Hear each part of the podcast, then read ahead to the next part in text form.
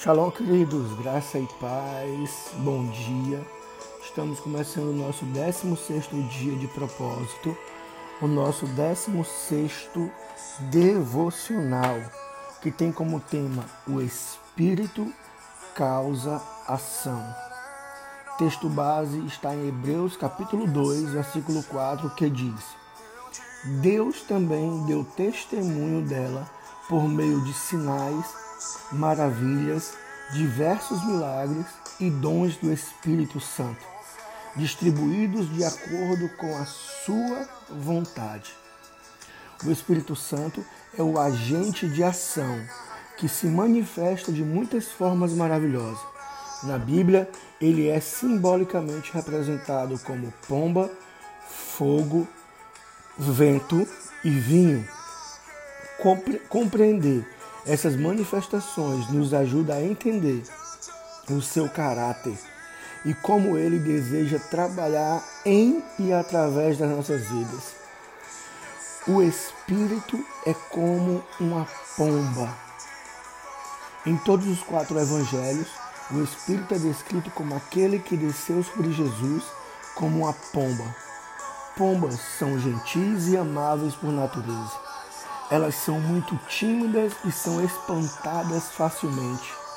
Elas somente descansam onde se sentem seguras e em paz. Quando elas escolhem um companheiro, é para a vida toda.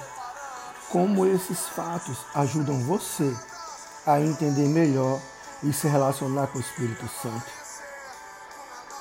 Dê uma olhada em Mateus 3, 16 e 17, Marcos 1, 9 e 11, Lucas 3, 21 e 22 e João capítulo 1, versículo 32 e 33.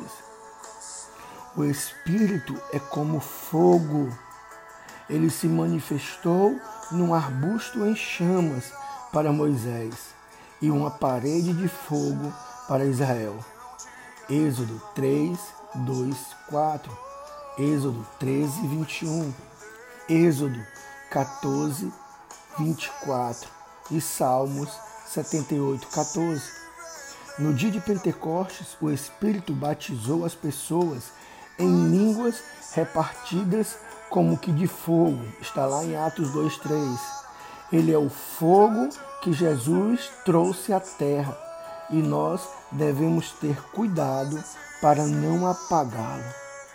Pense sobre as características do fogo, irmão.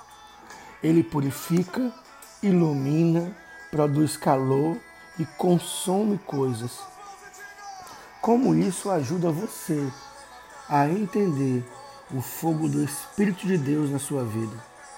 O que abastece o fogo e ajuda você a atiçar a chama? Dê uma olhada em Atos, capítulo 2, versículo 3 e 4. Lucas 12, 49. 1 Tessalonicenses, capítulo 5, 19 e 21. Mateus 3, 11 e 12. Lucas 3, 16 e 17. Jeremias 29. Jeremias 23, 29. Hebreus 12, 29. O Espírito é como o vento no dia de Pentecostes, ele não só se manifestou como fogo, mas também como vento.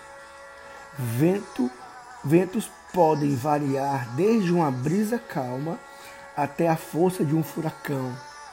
Pense sobre o que o vento faz. Como o vento do Espírito pode causar ação nas épocas da sua vida o que ele pode causar. Dê uma olhada em João 3, capítulo, capítulo 3, versículos 5 a 8. O Espírito é como vinho. Em Pentecostes, os discípulos falaram em línguas, em línguas declarando as maravilhas de Deus.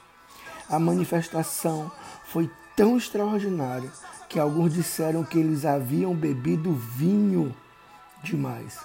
Mas Pedro disse que era o Espírito. Pare e pense. Como beber vinho geralmente afeta as emoções de uma pessoa. como beber o vinho novo do Espírito pode afetar você. Dê uma olhada em Atos capítulo 2, versículo 13 ao, 13 ao 18. Lucas 5, 37, 38. Também em Marcos capítulo 2, 22. Mateus 9, 17. Efésios capítulo 5, 18 e 19. Esther capítulo 1, versículo 10. E Jeremias capítulo 31, versículo 11, 3, 11 ao 13. O céu não pode conter o Espírito Santo, mas ele encontra um lá dentro do coração de seus servos. Nós somos seu templo. Cada uma de, sua, de suas influências despertará em nós louvor de gratidão.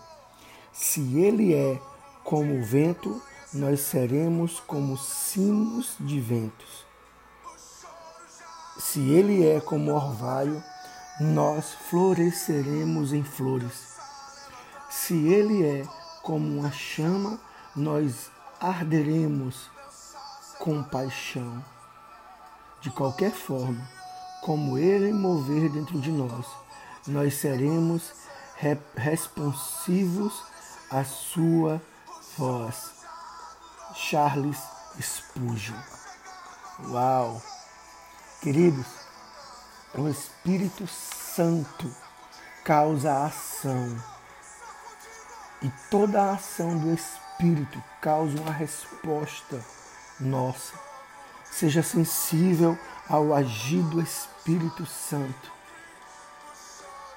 Seja esteja atento ao mover dele. Que o Senhor te abençoe e te guarde nesse penúltimo dia de devocional. Amanhã fecharemos 17 dias de oração, de devocional, de jejum, para entrarmos no resgatão em uma dimensão espiritual mais elevada. E eu tenho certeza que a tua vida nunca mais será a mesma depois desses dias. Você nunca mais verá o Espírito Santo como você viu. Shalom, shalom. Que Deus te abençoe e te guarde.